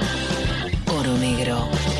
Las frituras quedaron atrás. También el señor Daniel Melero en vivo. Sí, lo vamos a traer aquí de alguna manera al aire de Oro Negro, música en vinilo, en un simple que editó con Los Encargados. ¿Sí? Oro Negro. Eh, Los Encargados, eh, la banda de Suter, ¿sí? Nada, todo el gremio unido para aportar al pop. Sábados de 16 a 18 con Maxi Romero. Oro Negro. Por 937 Nacional Rock. Hace la tuya. ¿Quiénes se tienen que vacunar contra la gripe? Personas de 65 años o más, personal de salud, embarazadas y puérperas, niñas y niños de 6 a 24 meses, personas de 2 a 64 años con problemas en su sistema inmunológico o enfermedades crónicas. La vacuna es gratuita en todos los vacunatorios del país. Más información en argentina.gov.ar barra salud barra vacunas barra antigripal o al 0800 222 1002. Argentina Unida.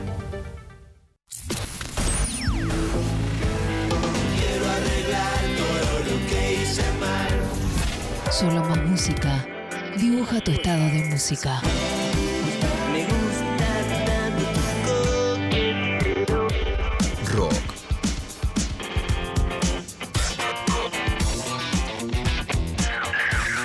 Nacional.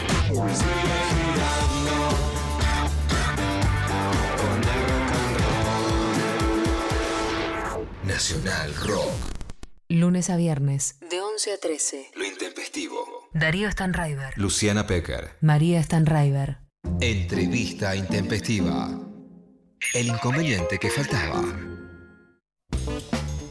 Y nunca más intempestivo que hablar, obviamente, de las independencias hispanoamericanas frente a la contrarrevolución.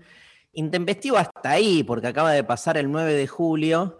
Y bueno, también hablando de efemérides y fechas, estamos un 14 de julio, día de 232 años de la Revolución Francesa, y nos llegó un libro editado por siglo XXI llamado Los Juegos de la Política, justamente las independencias hispanoamericanas frente a la contrarrevolución, de Marcela Ternavasio, que está en comunicación con nosotros. Hola Marcela. Hola Darío, hola Luciana. ¿Cómo Hola, están? ¿cómo estás? Un Bien. placer, un placer. Profesora y licenciada en Historia por la Facultad este, de Humanidades y Artes de la Universidad Nacional de Rosario, investigadora de CONICET. Bueno, gracias, el libro lo estuvimos hojeando, recién nos llegó, así que... Sí, este, me imagino. Está recién vamos- salido del horno. Está recién salidito del horno. Y bueno, preguntarte, digamos, primero, hay, hay muchas cosas que me dio mu- mucha curiosidad, nos encanta aparte el tema, digamos, este, estuvimos hablando, nosotros tenemos un columnista que es Ezequiel Adamoski, que Exacto. cada tanto este, trabajamos cuestiones de historia en relación al presente. Y bueno, digo, lo primero que, que- que me impacta es el término contrarrevolución, ¿no? Este, como sí. por ahí empezar a hablar de eso, porque venimos este, de un 9 de julio para hablar de la independencia y parece que me acuerdo de esa frase de Foucault tan remanida, donde hay poder hay resistencia, que vale para todos lados, porque evidentemente empezó un proceso de emancipación, pero se armó una contrarrevolución. ¿Nos contás un poquito?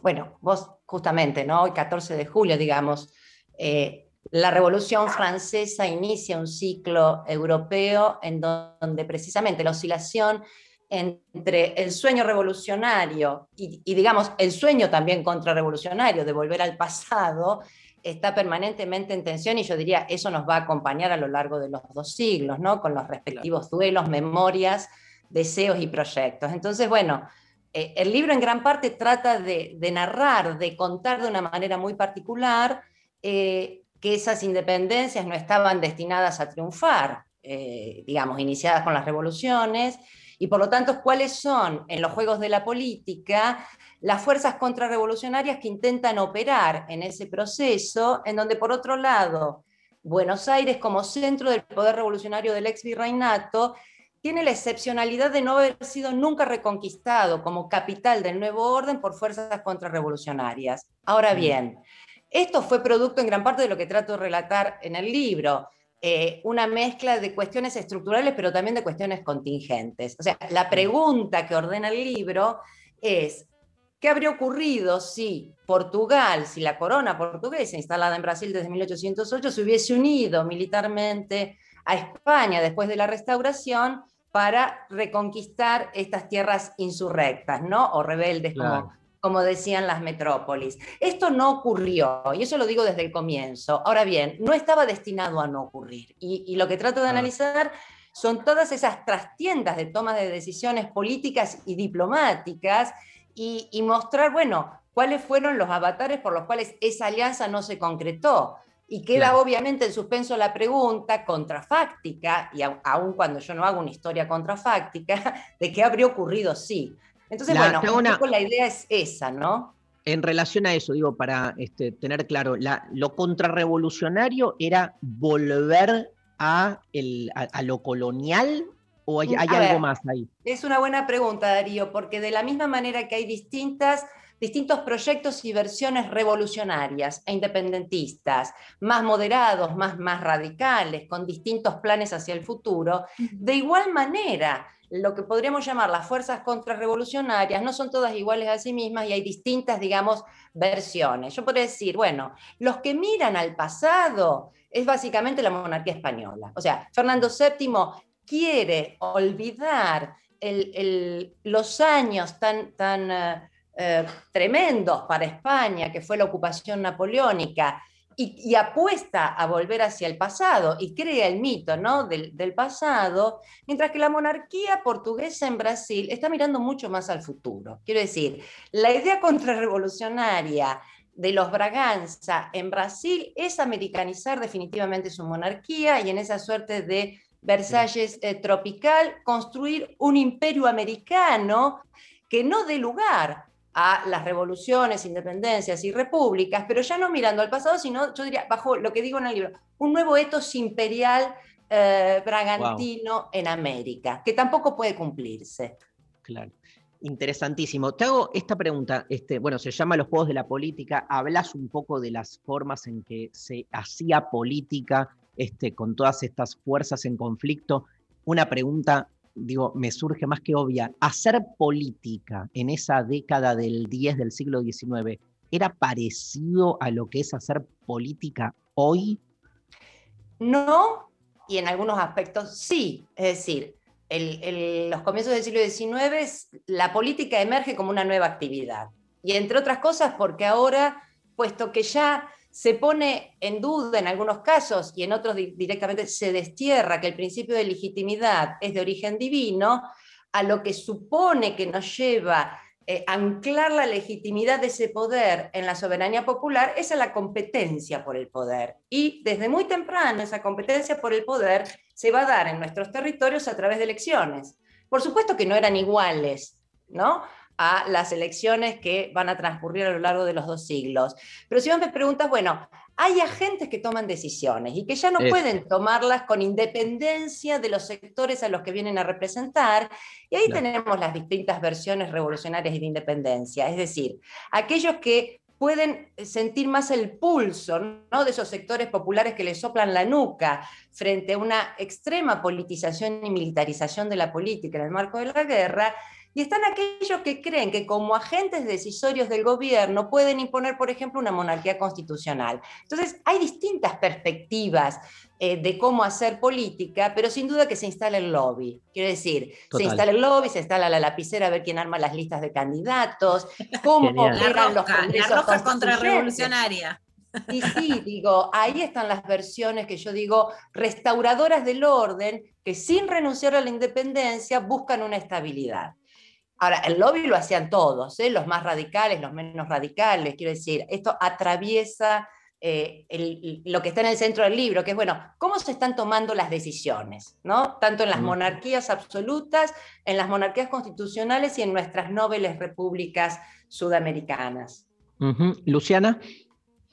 Ahora, eh, siguiendo con lo que te preguntaba Darío, Marcela, algo sí interesante de los cambios de época es que vos marcás las diferencias. El cruce del Atlántico podía insumir dos meses e incluso más según los puntos de partida y de arribo, la estación del año, el clima y el tipo de embarcación, y que el tránsito terrestre estaba sujeto a las precarias condiciones de la ruta y que la información era súper fragmentaria, incompleta y confusa. O sea, nadie se enteraba de lo que pasaba en otro lado, ¿no? A diferencia de lo que trae la tecnología ahora.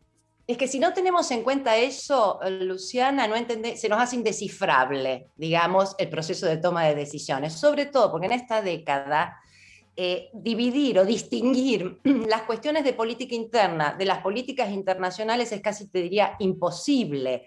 Vos me dirías, bueno, hoy también es difícil, pero en todo caso, para este momento en que no están construidos los estados y en donde las soberanías o los reclamos de soberanía son muy endebles, las relaciones diplomáticas pesan muchísimo. Y en ese contexto, yo digo, con suerte podían llegar y cruzar el Atlántico y llegar a Buenos Aires en dos meses, pero una vez que llegaba hasta Perú podían pasar seis meses. Entonces, los actores son conscientes de esos desfasajes y tienen que tomar decisiones.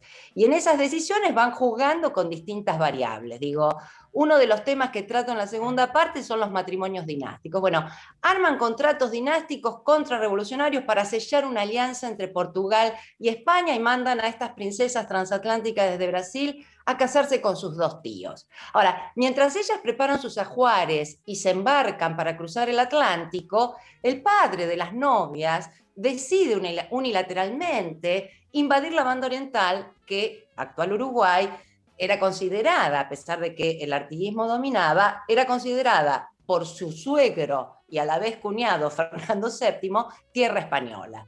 Entonces, cuando empiezan a llegar estas noticias a España, las princesas están en medio del Atlántico y el Consejo de Estado español está diciendo, cuando lleguen hay que encerrarlas en un convento y devolverlas este, a Río de Janeiro y anular los matrimonios que hemos hecho por contrato, que duraron dos años.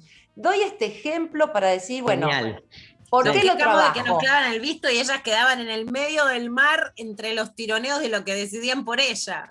Y además llegaron y no entendían nada de lo que estaba ocurriendo. Es decir, desembarcan en Cádiz para cumplir con los casamientos y está alborotada España por todas las noticias que han llegado. Entonces, allí el papel de estas mujeres dinásticas también juegan, eh, a pesar de que parezca extravagante, una variable fundamental en nuestras relaciones, digamos, políticas e independentistas, porque todos están especulando que esos matrimonios van a sellar la alianza contrarrevolucionaria. Entonces, les da pánico esa, esa, eh, esa proyección dinástica que finalmente tampoco se casan, pero no llega a sellarse esa alianza. Entonces, bueno, el libro trata de bucear ¿no? en esas trastiendas y, y qué están diciendo, pensando y proyectando los diversos actores a ambos lados del Atlántico.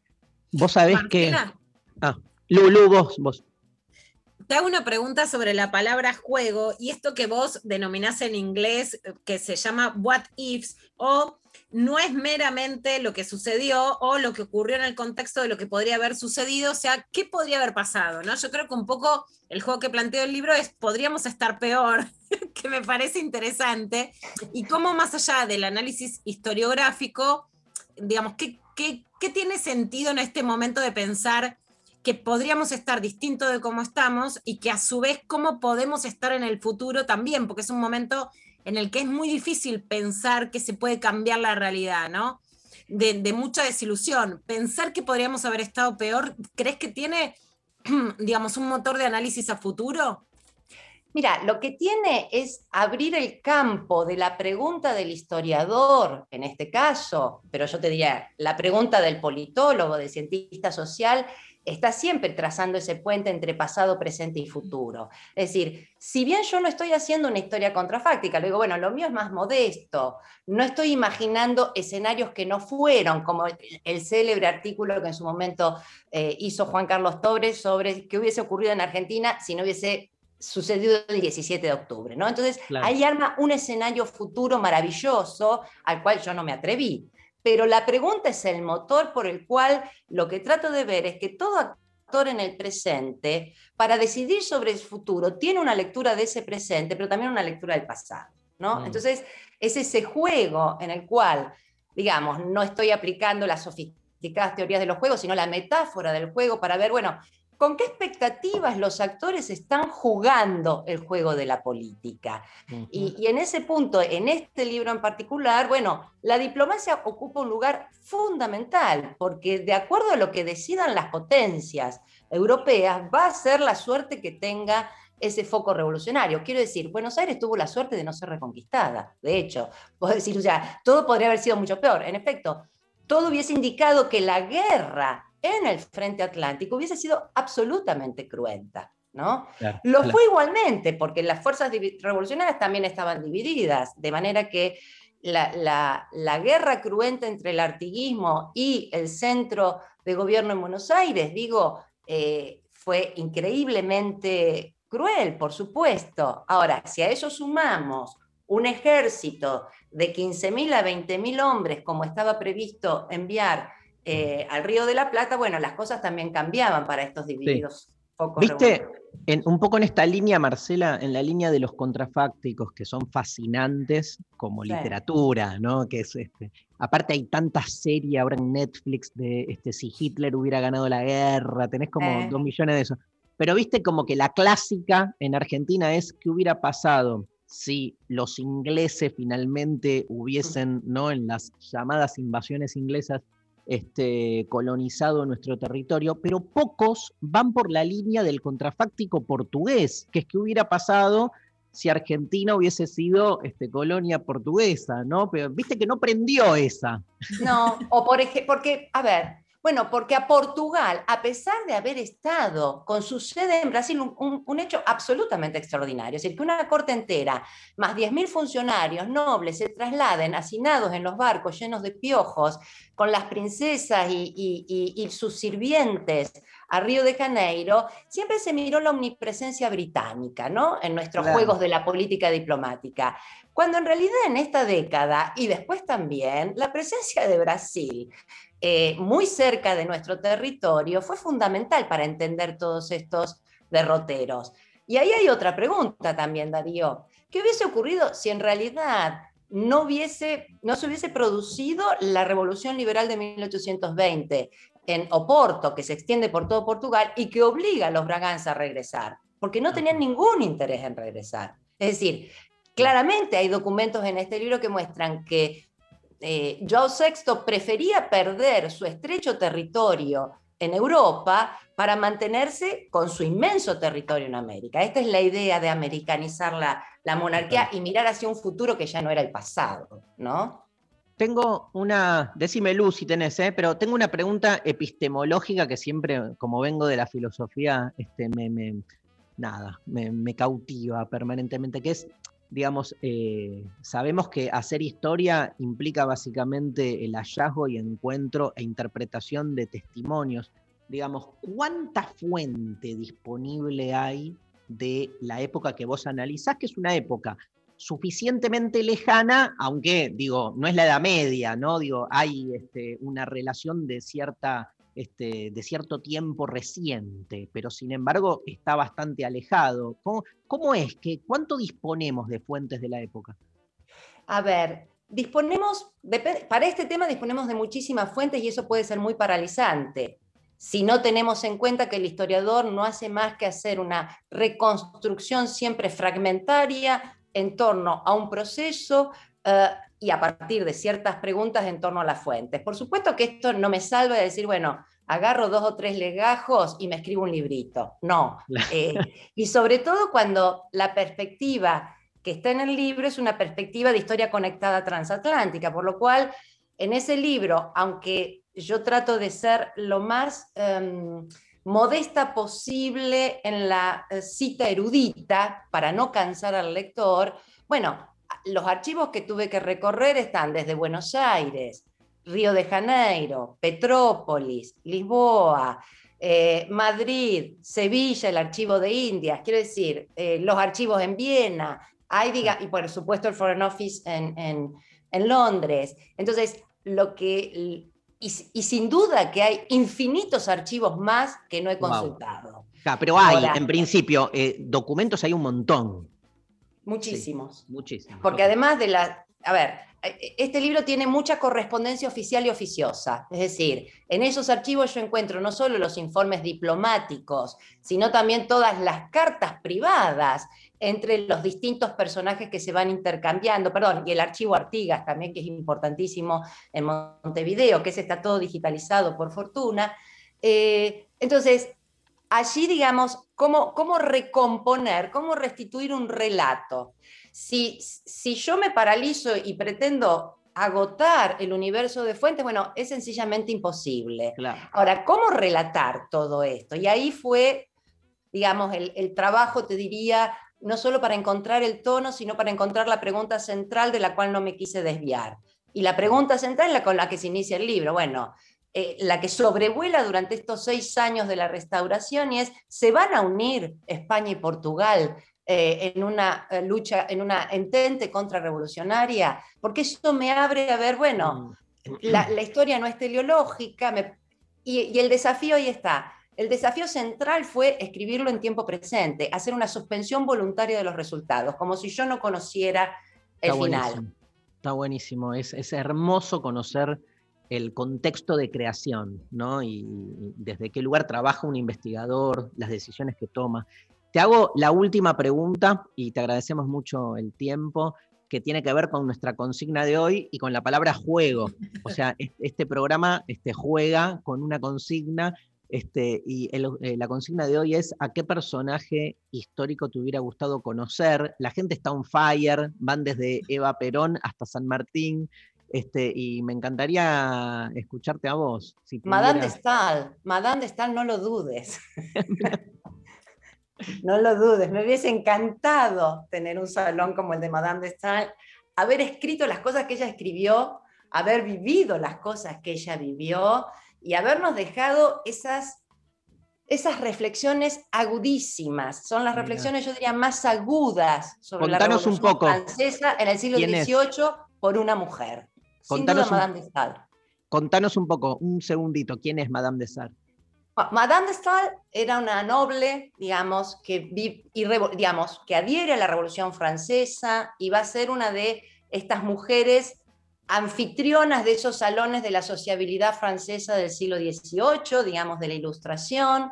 Entre otras cosas, sabemos que fue amante de Benjamin Constant, ¿no? Eh, El liberal eh, francés que tanto incidió en, en Hispanoamérica. El de la libertad de los antiguos y los modernos, ¿no? Exactamente. Bueno, Sí, ella fue sí. durante mucho tiempo, eh, digamos, con oscilaciones, eh, amante de don Benjamín. No le va a perdonar eh, los avatares que va a tener con Napoleón en el momento en que Napoleón vuelve eh, de la isla de Elba. Pero ella, en la, última biografía magnífica de Napoleón de Patrice Guénifé, un gran historiador francés, justamente muestra cómo Madame de Stael, en el primer momento napoleónico, antes de coronarse emperador, porque ella después se va a tener que exiliar, está muy fascinada con Napoleón y lo invita a sus salones. Y Napoleón no le da corte. Es decir, Napoleón queda como, sabe que tiene que tomar distancia de esta mujer. Entonces, nada, ella escribió realmente cosas muy agudas porque justamente se hace la pregunta que después va a ser la gran pregunta de todo el siglo XIX. Ok, adherimos a la revolución, pero ¿cuándo termina la revolución? Y digo, esto me parece una pregunta muy aguda eh, que va sin duda La pregunta, la pregunta de los procesos revolucionarios. Fíjate lo que está pasando en Cuba, ¿no? Este, ¿Cuándo termina una revolución? Exacto. Marcela, mil millones de gracias, un No, placer gracias enorme. a ustedes, gracias a ustedes. Por favor, los juegos de la política, el libro que estamos sorteando hoy entre los oyentes y las oyentes, y escuchamos recién a su autora Marcela Ternavasio. Le mandamos un gran abrazo. Nos vamos a la pausa escuchando Divididos. Dame un limón.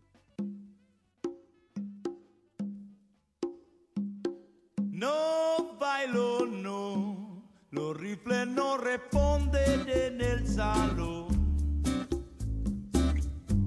La gorda y su cadera con.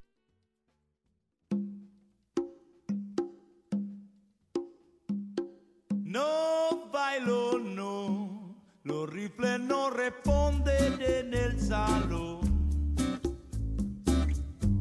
La gorda y su cadera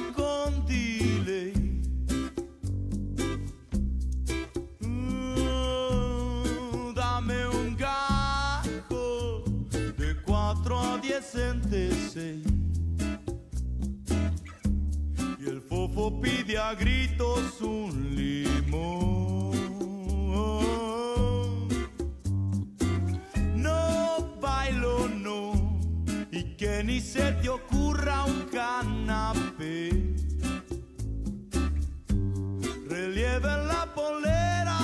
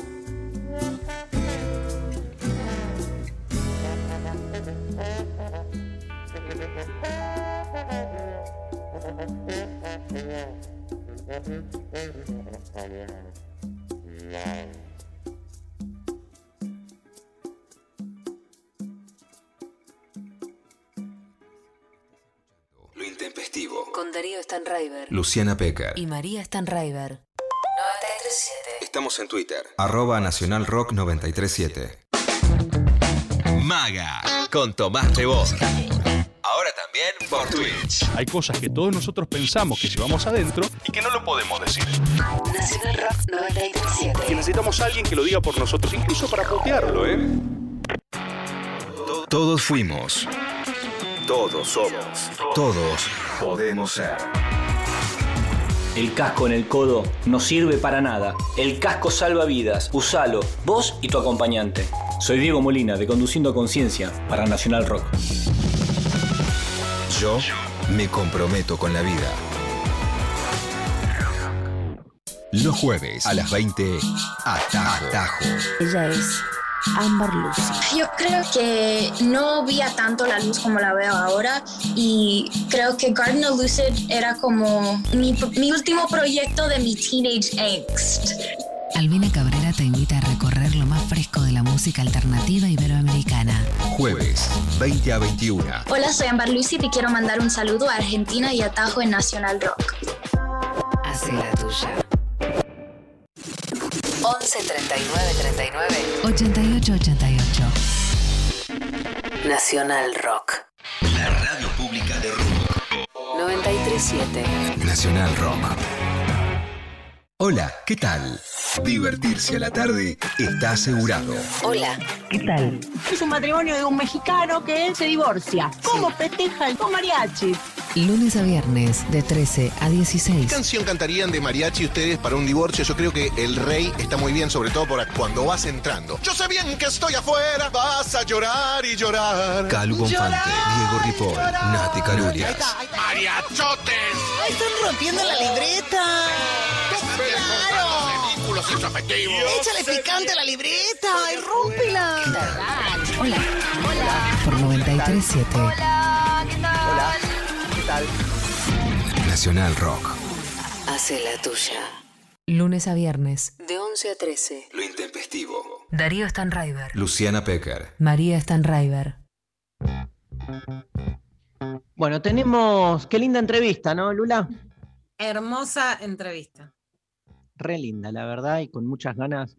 Este, qué falta de tiempo para leer tantos libros. Aparte, bueno, a Lula y a mí nos llegan infinidad de libros y es, es como un ataque de que está mal hecho el, el- el tiempo de vida. O sea, hay, algo mal hecho. Dios se equivocó, no sé, o hay un misterio que tendremos que decodificar, porque o sea, no hay tiempo para leer todo lo que querés leer, no hay tiempo para garchar con todos los que quisieras garchar, no hay tiempo para comer todo lo que quisieras comer, no hay tiempo para nada. Yo tengo un problemita por el tiempo para comer, me lo doy, para garchar no me la dan. Para los libros leo, pero un millón de veces menos, pero este año me estoy intentando obligar a darme algunos espacios. Mira, del libro de los Juegos de la Política de Marcela Ternavasio, te voy a decir una frase sobre el tiempo que es tu curso, Dari, que el martes que viene vuelvo. Francois Hartog, estamos ante una coyuntura de crisis del tiempo. Las articulaciones de la temporalidad dejan de ser obvias y evidentes. Hermoso. Me encanta. Se trata un poco de eso, ¿no? De, este, bueno, el, también el, el, filósofo que vos empezaste a leer grosso, Lula, que es este Byung-Chul Han, está trabajando permanente. Hace mucho, pero ahora lo estoy leyendo un montón. Ahora estoy leyendo el libro de los rituales. Sí. El del tiempo, la, hay, hay, un libro sobre el tiempo, no me acuerdo del título, este, pero es increíble también. Este, el, el modo. Ahora me agarró el ataque que quiero. Espera que lo tengo, lo tengo acá. Nos levantamos los dos simultáneamente. El aroma del tiempo. El aroma acá, del... acá lo encontré, mira. El aroma del tiempo un ensayo filosófico sobre el arte de demorarse. Bueno. Re recuperar la demora. La demora no como algo negativo, sino frente a una sociedad que te exige una celeridad permanente, un frenesí. Y la demora, o sea, pensar es un acto de demora. Mira, yo soy alguien muy lenta, vos lo sabés, no lo digo como virtud, cada cual es como es, ¿no? Pero sí me sorprende, por ejemplo, frente a, algo que dice Byung-Chul de modo de, digamos, de interpelación en el que me siento completamente identificada, que es que nos volvimos nuestros propios jefes, nuestras propias patronas y somos esclavos de nosotras mismos en relación a la productividad. Por ejemplo, yo hay un tiempito que me hago que es ir a jugar al tenis. Y yo veo que hay varones que terminan y salieron de la puerta. Y me río porque yo voy al baño, estiro, me tomo un café, me quedo leyendo, me llevo los libros para leer ahí como obligadamente, como bueno, ¿viste? me demoro. Bueno, pero esa demora para mí es ganancia, ¿no? Obviamente, que es poderte dar el lugar de la demora. Y muy recomendable dar y escuchan, porque los libros son muy chiquitos para quienes a lo mejor decimos, eh, esta epopeya es demasiado. Y la verdad es que te, tira como tips que te cambian mucho la cabeza y la vida. Se pueden, es mucho esto de la, de la filosofía que se puede llevar a la vida cotidiana. Es muy tipero, muy de tip. Me gusta mucho a mí eso. Este, Jorge Casal dice Sigmund Freud. Marita Poggi dice Sul Solar para preguntarle con qué soñaba. Pinquilluela dice Virginia Woolf. Tommy Barrios dice Sábato, Cerati y Borges. Befe Moreno, Galeano, porque amo como escribe, y Foucault para charlar sobre cárceles. Mira.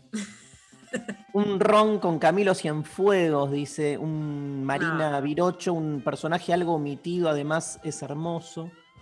Simón de Beauvoir dice Marmas Libres. Martin Luther King dice Caro Cali 17 Marle. La verdad que prendió. Cali 17, pará, que es alguien. ¿Es Caro Cali?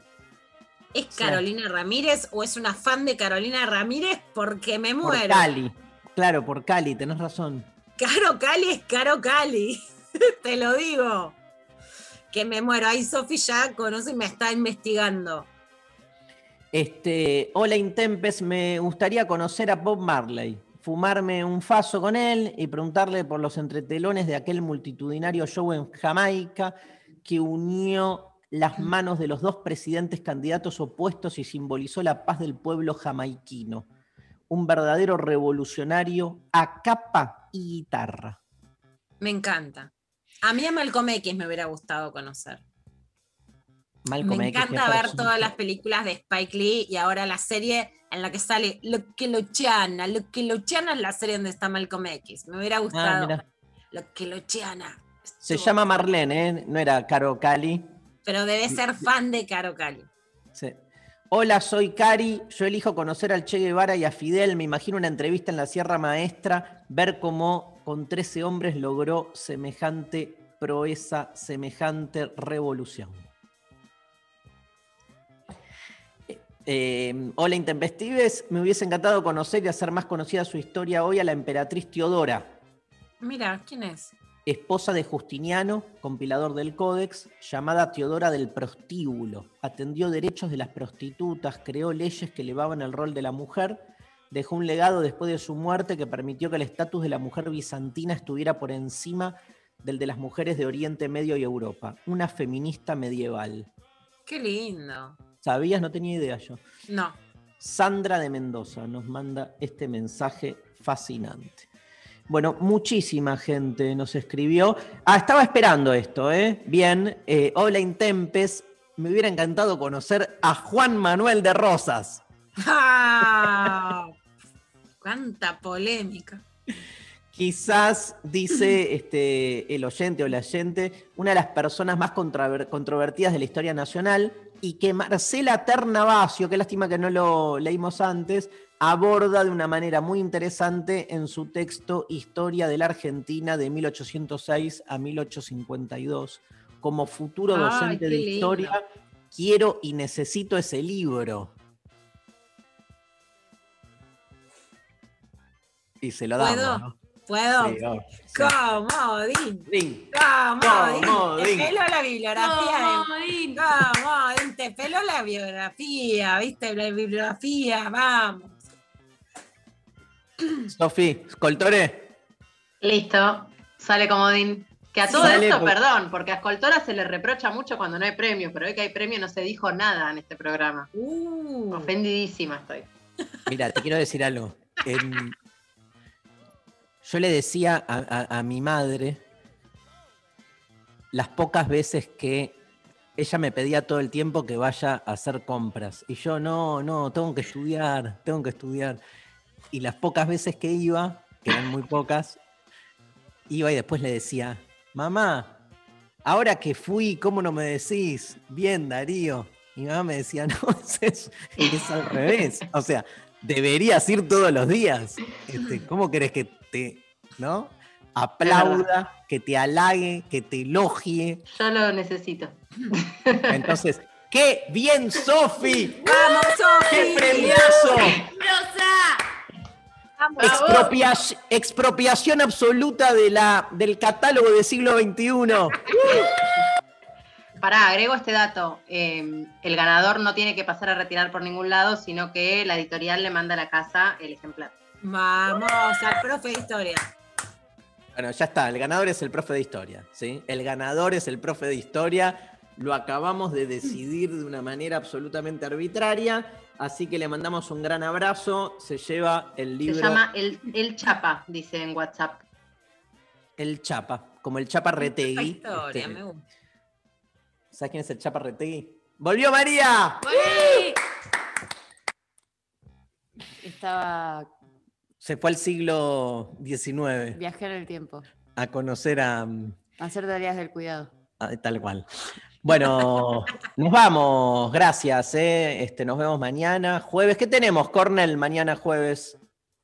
Mañana lo tenemos a Luciano Lutero que nos viene a hablar de la culpa. Upa. Upa. ¿Te llegó el nuevo libro de Luciano Pecker? Acá lo tengo. Yo también. Miserias hipermodernas. ¿Por qué vivimos tan mal? Cada capítulo es un pecado capital. ¿Sabían? ¿Quieren uno para sortear? Eh, sí, sí, sí, sí, sí. Escoltore, Vamos a gestionar, vamos a conseguiste. gestionar. Dale, gestionemos. A mí me llegó. ¿No te llegó con unos bombones, eh, Lula? Me lo dio en mano Nora Galia de Letras del Sur con bombones. A mí también. bombones? Yo me los, me los clavé en un ataque de, verosi- de verosidad, no, Voracidad. Ni uno. Ferreros Rocher. Me clavé los tres. Tuc, tuc, tuc. Luciana, ¿vos lo compartiste con tus hijas? se lo comieron mis hijos, pero porque yo soy putita golosa selectiva. Si no, si hay algo mío, Mari, no quieras encontrar bondad en la golosidad. Reparto y también ponele hoy mi hijo me hizo. ¿Quién te hizo? ¿Quién te hizo sopa? ¿Quién te hizo sopa? Ferrero Roger. Te voy a hacer una sopa de Ferrero Rocher. Una fondue. Te voy a regalar un Ferrero. ¿Sabes lo que hago yo ante esa situación? María me dice eso. Voy al kiosco y te traigo Me tres cae- Ferrero Rocher la próxima Me que cae una caja de Ferrero Roger de Lula Peque. Puedo este, pedirlo por delivery. Delivery, obvio. Así No, pero vos ahora, dijiste, Ferrero voy al kiosco. María. Bueno, nos vamos escuchando a. mm, ¿Quién era? A Miranda con Julieta Ay, Venegas. lindo. Un tema hermoso llamado Perfecta. Gracias, Lali Rombolaca, hoy estuvo en la coordinación de aire. Lali, genia. Este, Sophie Cornell, el chino y Luciana en la operación técnica. El equipo de siempre estuvo Eva. Evangelina este, también dándonos una mano y Pablo González, que en el medio me escribió, me estuve chateando con Pablito. Así que le mando un gran Un beso abrazo. grande a Pablo, mucha Pablo fuerza. González. Nos vemos mañana. Esto es Lo Intempestivo por la Nacional Rock.